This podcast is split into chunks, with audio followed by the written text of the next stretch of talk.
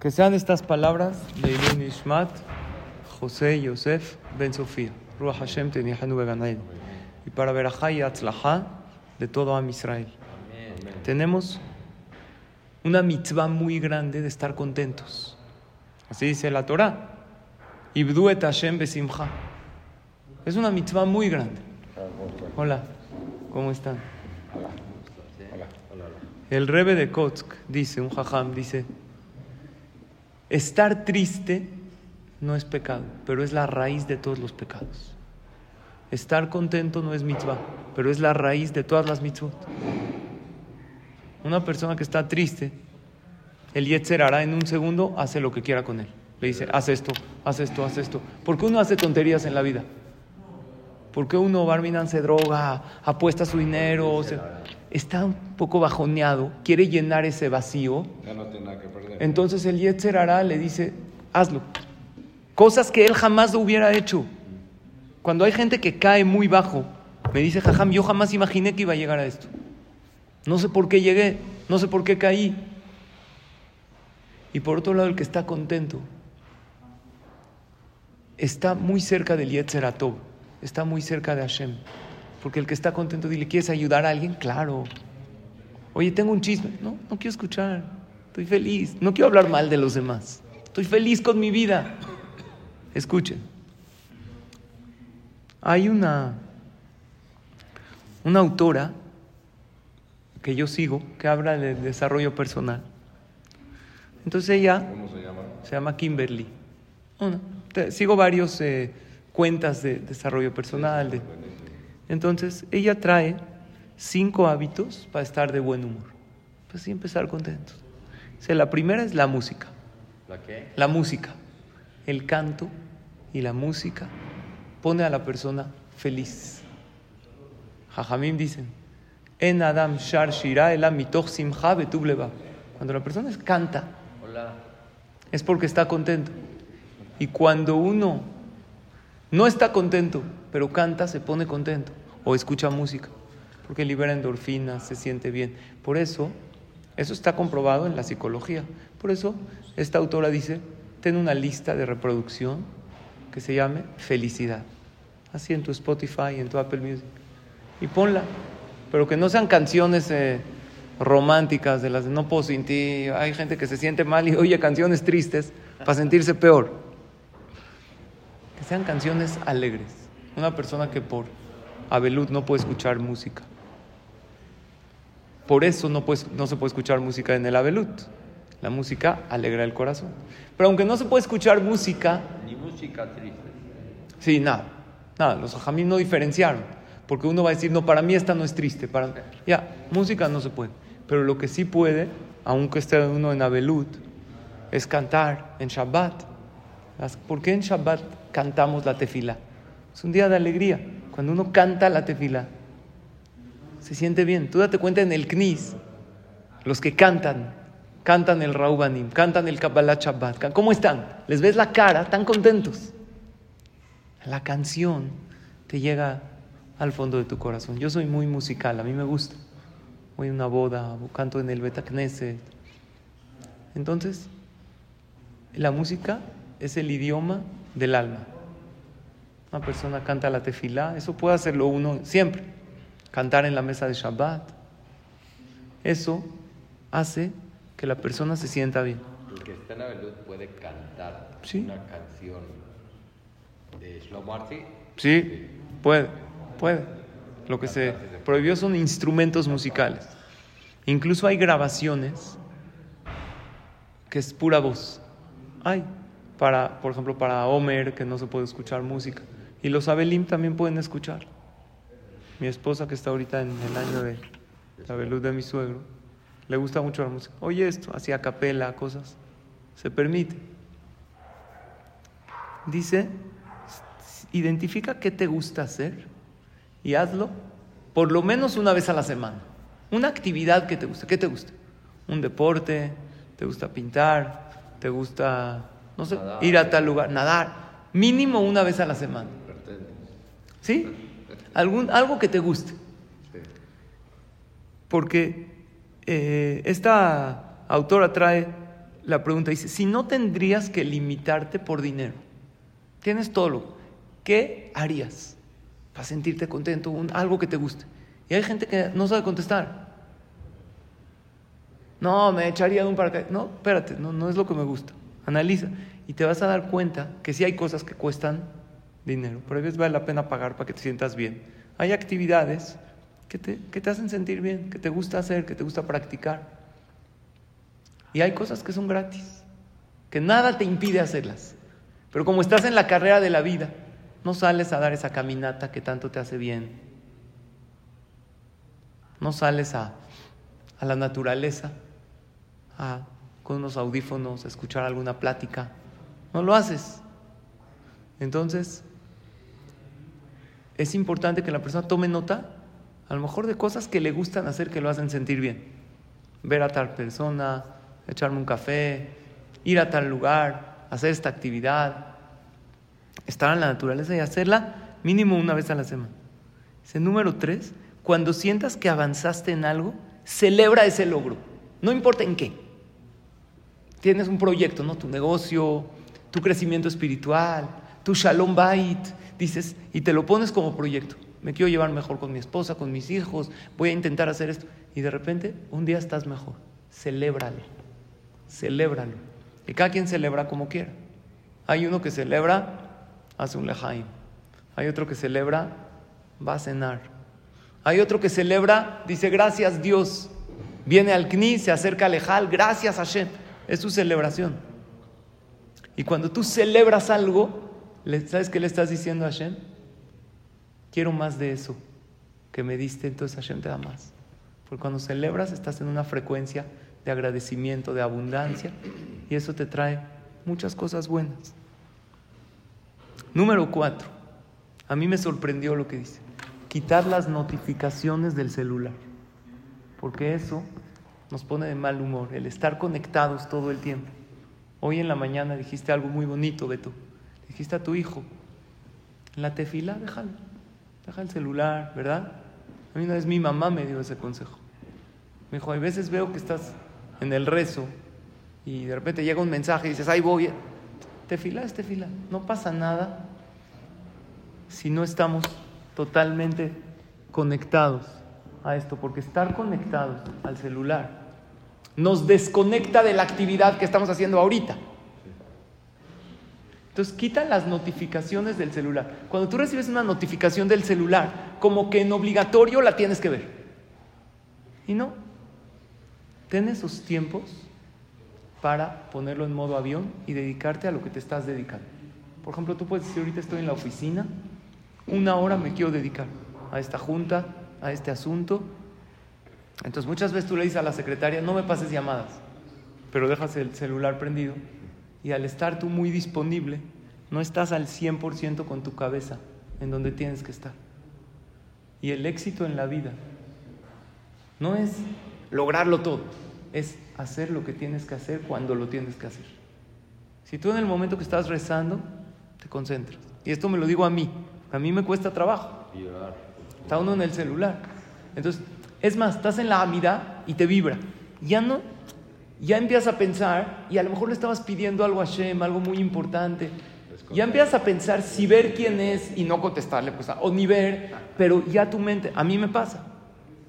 Entonces, modo avión, o cuando platicas con tu familia. Yo tengo algo que a mí personalmente me ayuda. Esto no lo oí de esta, eh, de esta autora. A mí me ayuda de tener tiempos para contestar los WhatsApps con cronómetro. Pongo, generalmente hago sesiones de 15 minutos con temporizador. Al, a terminar los 15 minutos me suena y ya lo dejo. Porque si no, está Sí. uno, te sigues, te sigues, te sigues.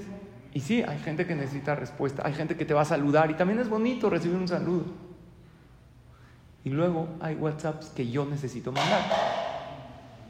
Me pongo un tiempito, veo si son muchos, si son pocos. Generalmente si son muchos watts, anoto. ¿A quién? Rápido, iniciales, porque si no te metes y te enredas y de repente ves que ya pasó media hora de ese tiempo tan importante que necesitamos, que es lo más grande que tenemos en la vida. nuestro tiempo. Entonces, la autora, esta Kimberly, ella dice, para no estar de mal humor y no estar estresado, quita las notificaciones del celular.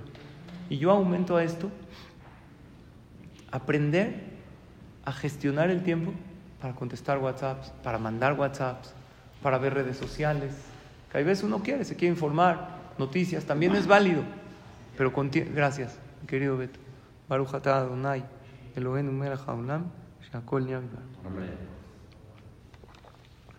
Y por último, dice, una vez al mes invita a comer a alguien. Una vez al mes. Tengo una lista me pueden poner en su lista. Invita a alguien a comer. Usted pónganos. Exacto. Y yo les voy a decir qué es lo que dice ella y qué es lo que yo he hecho, lo que yo hacía antes, pero me gustó la información. Y escúchalo. No para que tú hables, para escucharlo a él. Al tú invitar, entonces te pones en posición de dar, de escuchar, y eso te hace sentir muy bien, te hace sentir contento, te enteras de la vida de la otra persona. A lo mejor le das un consejo, a lo mejor no, pero al tú ponerte, no nada más de receptor, sino el dar, te hace sentir muy bien. Esto en la psicología, pero según la Torah es verdad, porque expresas tu alma. Tu alma es una partícula de Hashem. Y Dios, a lo que se dedica en la vida es a dar. Entonces, cuando tú invitas a alguien a comer o a un café y lo escuchas y alegras a esa persona con tu presencia, dándole tiempo de calidad, y ese alguien puede ser un amigo, puede ser tu papá, puede ser tu hijo, ese hijo casado, ¿no? Que no siempre lo ves. Lo que yo hago es con los hijos aún los solteros. No es exactamente este consejo, pero funciona mucho para sentirme bien yo y para también darles un sentimiento de importancia a ellos. Una vez al mes salimos a cenar, mi esposa y yo, con un hijo individual, desde la edad de primaria, que ya se puede, ya se puede llevar una conversación, incluso cuando están casados, con mis yernos así solitos, a dónde quieren ir, los queremos invitar una vez al mes. Generalmente lo hacemos Rosh Hodesh. Rosh Hodesh, que también es un día de alegría para Am Israel. Sales con uno de tus hijos, con una de tus hijas, solitos. Tú escoges el restaurante. No a regañar, no a sermonearte, la calificación, nada. Es a platicar, a convivir. Y eso es algo muy bueno. Y sí, de vez en cuando, no siempre, pero trato con algún amigo. Y eso es algo muy bueno. No siempre me toca invitar pero sí trato de escuchar mucho, de escuchar. Y al tú hacerlo, te sientes bien, te sientes que estás dando. Tenemos toda la vida oportunidades de dar y oportunidades de recibir. Hay gente que recibe para poder dar y hay gente que da para ver qué recibe de regreso. Nuestro motor tiene que ser dar. Si tengo que recibir, es para poder dar dar lo mejor de mí a los demás. ¿A quién? A la persona que Dios me pone. Cuando vengo al CNIS, ¿qué le puedo dar al que está a mi lado? Cuando entro a mi casa, ¿qué puedo dar? Había uno era muy codo, no le gustaba dar. Entonces le dijo a su amigo, ¿qué crees? Mi esposa todos los días me pide 10 mil pesos. Dijo, 10 mil pesos todos los días. ¿Para qué los quiere? ¿Para qué los usa? Eso, la verdad no sé, nunca se los doy. no sé para qué los doy. nunca le he dado. Pues claro que le pide, nunca le da nada. El ser, primero para la Torah, el darle a la esposa. Y con Berajá, estábamos hablando de eso antes, Yosef, antes de la clase, le trae Berajá y le trae Parnasá a la persona. Darle con mano abierta, eso hace que Hashem nos dé a nosotros con mano abierta. Había uno que era muy codo, muy tacaño. Soñó que se estaba tomando un café en una cafetería. Se despertó para no pagarlo. que no me cueste. Una persona que da, Hashem le da. Y una persona que da, se siente feliz, se siente contento. Estos son los puntos que trae. Entonces dice, la música, haz algo que te encanta. Ve qué te gusta hacer y hazlo una vez a la semana. Celebra cada logro y cada avance, aunque sea pequeño.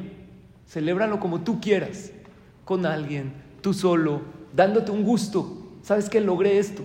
A lo mejor no llegué hasta acá, pero ya avancé un poquito en mi Torah, en mi matrimonio, en mi negocio, en mi ejercicio que me propuse. Ahí voy. Celebra tus logros. Porque somos buenos para ver en lo que fracasamos y estarnos repitiendo una y otra. Es que en esto me equivoqué. También tenemos que celebrar nuestros logros. Esto lo hice muy bien. Oye, sí, aquí me ganó el Yetzerará. Sí, pero muchas veces lo vencí yo. Y voy bien. Y me voy a celebrar. ¿Cómo me voy a celebrar? Voy a salir a cenar. Voy a hacer algo que a mí me gusta hacer porque logré esto. Y cuando tú celebras los logros, atraes más de esos logros. Eh, reducir el uso del celular. El celular es buenísimo, no me gusta satanizarlo, pero sí que nosotros seamos dueños del celular y no el celular dueño de nosotros. Baruch Hashem, en el judaísmo tenemos Shabbat y Yom Tov. Por algo la Torah dice no hay medios de comunicación en Shabbat y en Yom Tov. No para fastidiarte, para que te conectes con tu familia. Tus hijos te lo van a agradecer. Y en un futuro tú se los vas a agradecer. Yo cada mesa de Shabbat les digo gracias. Gracias a Hashem y gracias queridos hijos.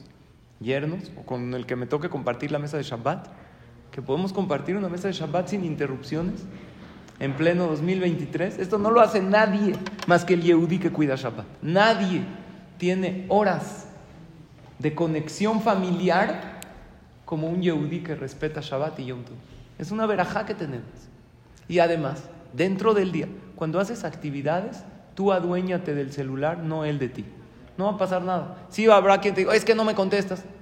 Tengo momentos que... O hay veces no lo puedes poner en modo avión porque quieres que te entre. Lo dejas lejos. Depende de la situación. Pero sí muchas veces, cuando yo doy clase, cuando yo estudio, hay momentos que no contesto y todavía estoy trabajando en eso, de yo ser el que domino el teléfono celular y no al revés. Yo decido cuánto tiempo veo redes sociales y no al revés. ¿Saben cómo se llama la función en el iPhone? Ajá. Enfoque. Justamente. Ah, buenísimo. Se llama enfoque. Le pones y- Porque te desenfocas cuando haces mil cosas a la vez. Sí. Ahora, también el hombre no puede hacer tantas cosas. La mujer sí, ¿saben? La mujer, mentalmente, ella puede hacer. Tú la ves manejando, maquillándose, ¿verdad? Comiendo papaya con yogurt y granola, hablando por teléfono con su amiga y choca a la vez. Todo lo hace junto. Nosotros no. Para ser más feliz. Para estar contentos y de buen humor. Y el número cinco es, una vez al mes, invita a alguien a comer y escucha. Y en general yo lo extiendo a poder dar. Todo esto es lo que se dice según la psicología, pero según la Torah tenemos que saber que tenemos otra cosa. En la vida todo es para bien. Hashem todo lo tiene bajo control. Aún cuando no se ven claras las cosas. Aún en la guerra, Aún con los secuestrados, Hashem está ahí con ellos. Eso tenemos que saber. Dice el Zohar a Kadosh que saben quién va a tener el zehut de ver el Mashiach, ver la Geulah. Estamos ya muy cerca. Aquella persona que durante aquellos Heble Mashiach, esos contratiempos previos al Mashiach, no le pregunte a Dios por qué. Él sabe por qué. No preguntamos por qué, solo agradecemos a Hashem. El que dice gracias por todo lo que tiene en la vida. Tú sabes, Dios, por qué lo estás haciendo. Y es importantísimo antes de hacer cada mitzvah estar contento. Dice el Baal Latania, Reshita kol sheismach bechol letu bechol. Lo primero, la base del judaísmo es alegrarse cada momento y momento. No es fácil estar contento 24 horas al día, pero sí intentar sabiendo que todo está bajo control, que todo es para bien. ¿De qué se va a entristecer uno? ¿Del pasado? Ya, el pasado ya no lo puedes cambiar. Dicen que para ser feliz tienes que eliminar dos cosas, el recuerdo de un mal pasado y el temor a un mal futuro. Un pasado difícil ya pasó, ¿para qué te lo repites una y otra vez? Suficiente lo que ya te tocó sufrir. Cuando tú te cuentas esa misma historia, eso ya no es lo que te toca, ya te lo de- decides tú. Y el temor a un mal futuro, nadie sabe qué va a pasar. Y si todo se arregla increíble. No, es que mira, estadísticamente y según lo que dicen, la pueden decir, los noticieros pueden decir, y deben decir, nos tienen que informar. Pero Hashem decide al final qué va a suceder. Y recordar que Hashem siempre tiene soluciones sobrenaturales a problemas naturales. Tengo una hoja increíble. Ayer fui a un amigo que fue a Israel y me enseñó esta hoja que ahorita se las enseño.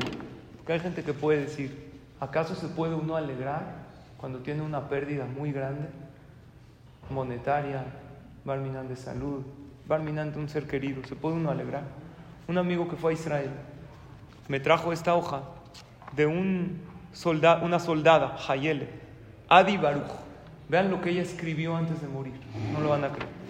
Ahorita se las aquí están sus fotos. Adi era una joven de 22 años, hija de Abraham y Orit. Este amigo fue a verlos. Desde niña era líder entre sus amigas y le apasionaba la fotografía. A los 16 años comenzó su propio negocio como fotógrafa y cubría todos los eventos y alegrías en la zona de Samaria, de, sí, ahí de Shombrón, en Israel. A principios de noviembre fue llamada a servir al ejército el mismo día que su padre. Se despidieron en su casa y es la última vez que se vieron. Estando en la zona de la frontera con Gaza, un misil de Hamas impactó cerca de ella y le arrebató la vida. Esta foto se la mandó a día a su mamá dos horas antes de su muerte. Este. En su funeral, su novio le llevó el anillo de compromiso que no tuvo tiempo de darle. A Adi le sobreviven sus padres y dos hermanos menores. Esto se los digo primero para concientizarnos que no está fácil para nuestros hermanos en Israel. Nosotros estamos acá, pero hay que ser conscientes, hay que ser más sensibles para que ese teilim que decimos todos los días no salga nada más de la boca, salga del corazón. Pero lo increíble es lo que ella escribió antes de morir. No sabía que se iba a morir, pero dejó un escrito cuando fue al ejército. Ahorita les paso la hoja para que vean las fotos de ella. Dice, durante la Shiva, su mamá abrió la computadora de Adi y se encontró esta carta que Adi escribió.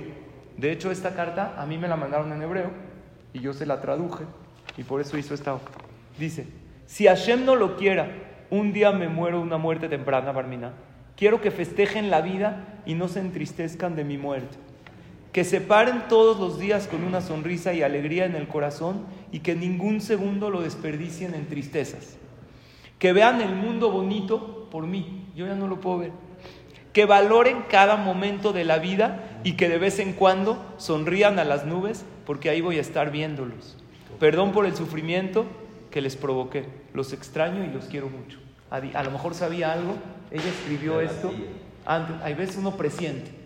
Y Jajamín dicen que todos los que fallecen porque son Yehudim se consideran grandes tzadikim que mueren al Kiddush Hashem porque dieron su vida para proteger, no, no a los Yehudim de Israel, a nosotros.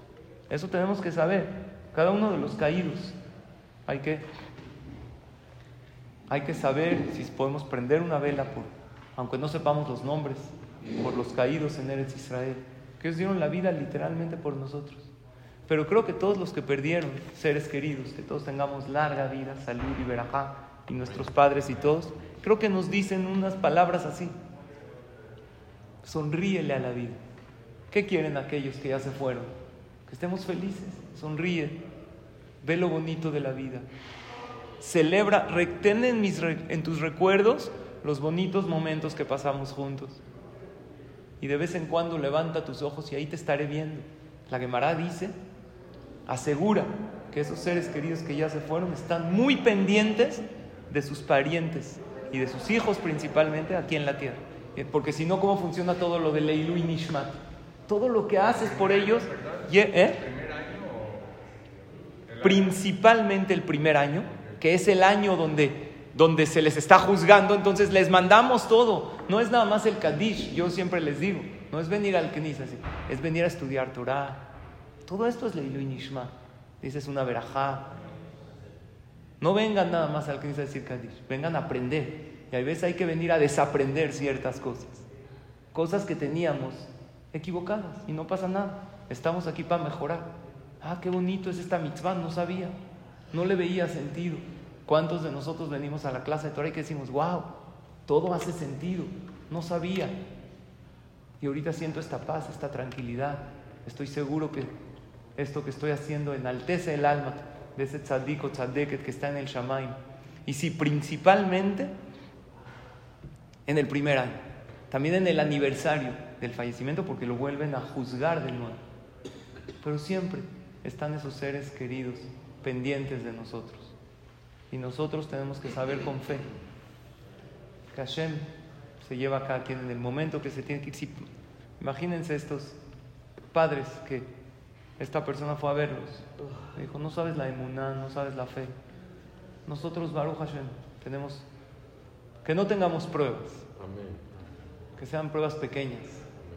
Y esas pruebas pequeñas que Hashem nos manda, que las pasemos siempre con fe, con emuná, con alegría, con tranquilidad. Porque si todas estas herramientas que la psicología ofrece para estar contentos son buenas, pero nada mejor que saber que todo está bajo control que todo Hashem lo manda y lo manda no nada más para bien, como una vez les dije, por mi bien. Tiene Dios un plan mejor.